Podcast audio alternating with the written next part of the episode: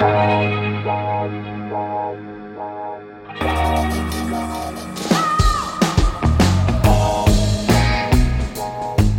à lire, un podcast de Bernard Poirette. Le premier dimanche de juin, à Ravina, c'est le jour de la frisella. Les touristes et les camelots affluent des quatre coins de la région. Le malheur nous frappa donc un jour de fête, un de ces jours où l'on mange et l'on boit à volonté, où l'on danse et l'on s'embrasse. Ce jour-là, Chiara, 15 ans, a disparu. Elle avait rendez-vous avec sa cousine Lucia pour aller à la fête, elle n'est jamais venue.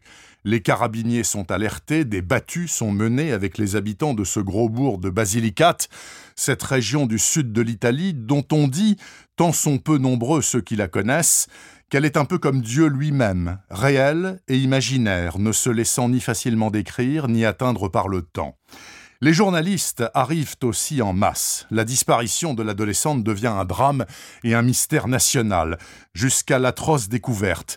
Le corps de Chiara, retrouvé immergé à un mètre et demi de profondeur dans un trou creusé à l'extrémité d'une oliveraie, les traces de strangulation furent décelées rapidement. Très vite, l'oncle de Chiara avoue. Pasquale Serraille a étranglé la petite, puis il a abusé de son corps.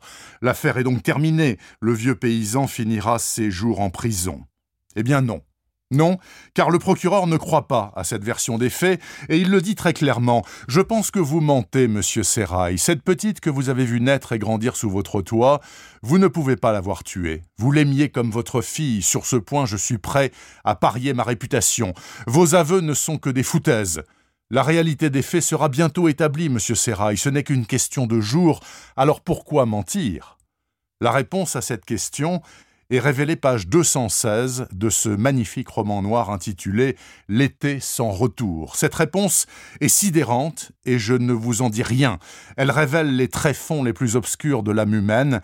Découvrez-la comme je l'ai découverte, alors tout comme moi, j'espère, vous réaliserez que vous avez entre les mains l'un des très grands romans parus récemment, porté par l'écriture magnifique de son auteur, L'été sans retour de Giuseppe Santoliquido est paru chez Gallimard. C'est encore un indispensable de vos lectures estivales. Retrouvez le podcast C'est à lire avec Bernard Poirette sur toutes les plateformes de téléchargement. Et rendez-vous sur le site bernardpoirette.fr pour vous abonner à la newsletter et être informé dès qu'un nouvel épisode est publié. Suivez toute l'actualité du podcast C'est à lire sur les pages Facebook et Twitter de Bernard Poirette.